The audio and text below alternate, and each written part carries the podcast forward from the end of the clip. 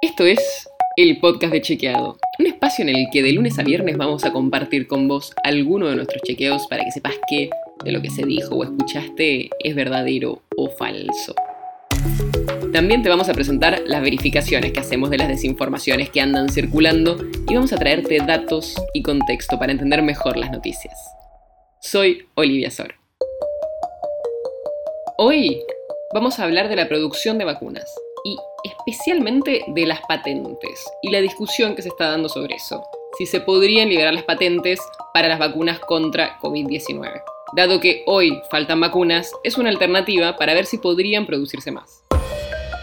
Hay distintas organizaciones como Médicos Sin Fronteras, incluso países como India y Sudáfrica, que vienen desde hace meses pidiendo que, por lo menos por un tiempo, se liberen las patentes de las vacunas contra el coronavirus para poder masificar la producción.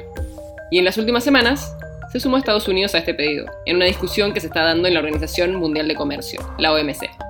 Pero, ¿qué cambia si se liberan las patentes? ¿Alcanza con eso? Para empezar, tenemos que saber qué es una patente y qué significa su suspensión. Una patente da 20 años de exclusividad sobre un producto o un procedimiento. Y si se suspendiera por un tiempo, eso implicaría que cualquiera, empresas públicas o privadas, puedan usar la tecnología para producir vacunas contra la COVID-19, sin riesgo de sanciones.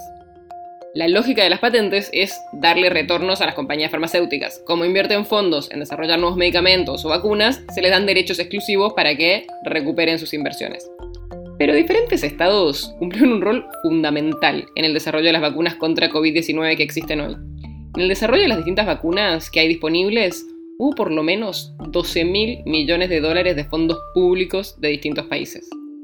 Por eso, distintas personas, organizaciones y hasta países piden que las empresas renuncien a ciertos derechos de propiedad intelectual. Y eso permitiría a los países producir y utilizar todas las tecnologías de estas vacunas.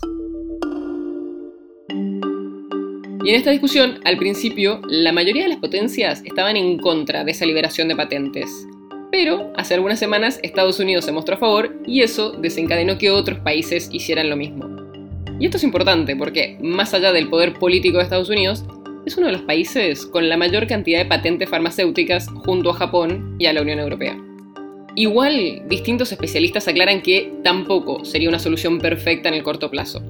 Primero, porque todavía faltan negociaciones y habría que hacer cambios legales en muchos países, y es algo muy difícil de hacer a gran escala para suspender temporalmente estas patentes. Y lo que dicen desde el sector farmacéutico es que aunque se liberen las patentes, no hay muchas empresas ni países con capacidad y tecnología para empezar a producir vacunas, al menos de inmediato. O sea que no cambiaría mucho las cosas. Los que promueven esta medida dicen que de todas maneras, mientras antes se empiece a trabajar, mejor. Y por eso también son muy importantes los planes para compartir las vacunas que ya están y hacer que las dosis y otras tecnologías útiles estén disponibles rápidamente para el mayor número posible de personas, sobre todo en los países en desarrollo. ¿Cómo sigue esta negociación mundial? La discusión sigue en la Organización Mundial del Comercio, en la OMC, donde tiene que aprobarse la medida por consenso, es decir, los 164 países tienen que estar a favor. Se espera que el apoyo de Estados Unidos genere que otras potencias, como la Unión Europea, también acompañen esta medida, pero eso recién se va a confirmar a principios de junio cuando se reúna la OMC. El podcast de Chequeado es un podcast original de Chequeado, producido en colaboración con Posta. Si tenés una idea o un tema del que te gustaría que hablemos en un próximo episodio, escribinos a podcast.chequeado.com. Si te gustó este episodio, seguinos en Spotify o en tu app de podcast favorita y recomendanos a tus amigos. Si querés más información sobre esto o sobre otros temas, entra a chequeado.com o sumate a nuestras redes. Soy Olivia Sol. Hasta mañana.